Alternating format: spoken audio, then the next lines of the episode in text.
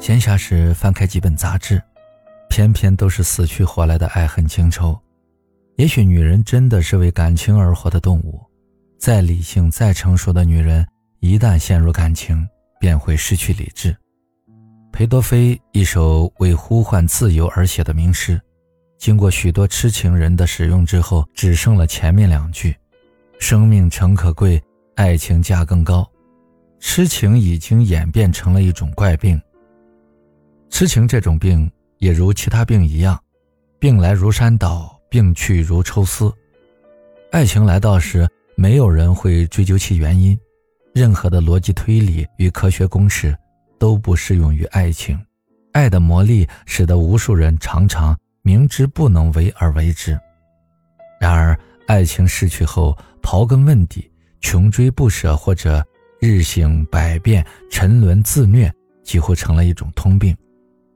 尤其是失爱的女人，心里有十万个为什么，诸如“他为什么不爱我了”之类。这些为什么，让女人们在爱的独角戏里沉迷沉沦，直至沉默。我们每个人，都曾有过生病的经历。当你在病中时，虚弱的身体、憔悴的面容、痛苦的表情，会让爱你的亲人们充满怜惜，并尽心照顾。但是，你会因为眷恋这种怜惜和照顾而愿意留在病中吗？同样，我们也都有过大病初愈的感受，那时候亲人脸上欣慰的笑容比医院外的阳光还灿烂。为了这笑容，谁不愿意早点康复呢？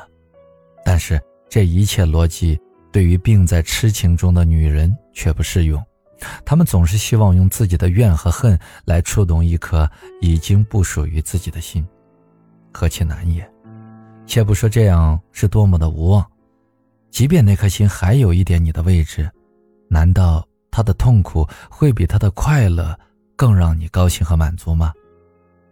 很欣赏张晓峰的一句话：“无论何时，我最爱的都是你的笑，真爱莫过如此。”治疗痴情必须学会忘却，谁也无法抹去生命的烙印。但我们可以选择忘却伤害，记住美好，清理人生路上丛生的杂草，留下鲜花和绿树。那么，无论何时回首，你看到的都是美丽和阳光。爱情只是生命中的插曲，不是生命的唯一，更不是生命的全部。生命永远高于爱情，这是一位社会学家的名言。是的，痴情是在亏待生命。生命永远高于爱情。什么是痴情？梁山伯和祝英台，或者罗密欧和朱丽叶，其实都不是，他们那叫专情。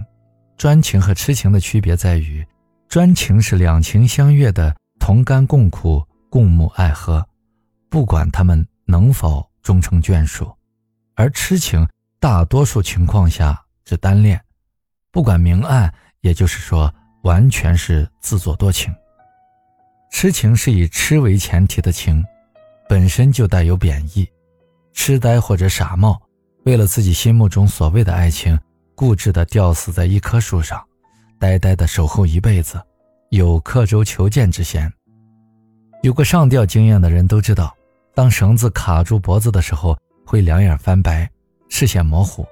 在一棵树上吊死的人就是这样，从上吊的那一刻起。就再也看不到眼前的其他爱情，而紧拽的那份爱情只不过是回忆里的一场骗局。痴情是懦弱的表现，停滞不前，不思进取。爱需要准备，也需要创造，而不是凭一颗痴心苦等或坚守。机会总是留给有准备的人，爱情也是如此。痴情是一种病，唯一的解药就是鼓起勇气，不带任何杂念的去寻找一份。新的感情。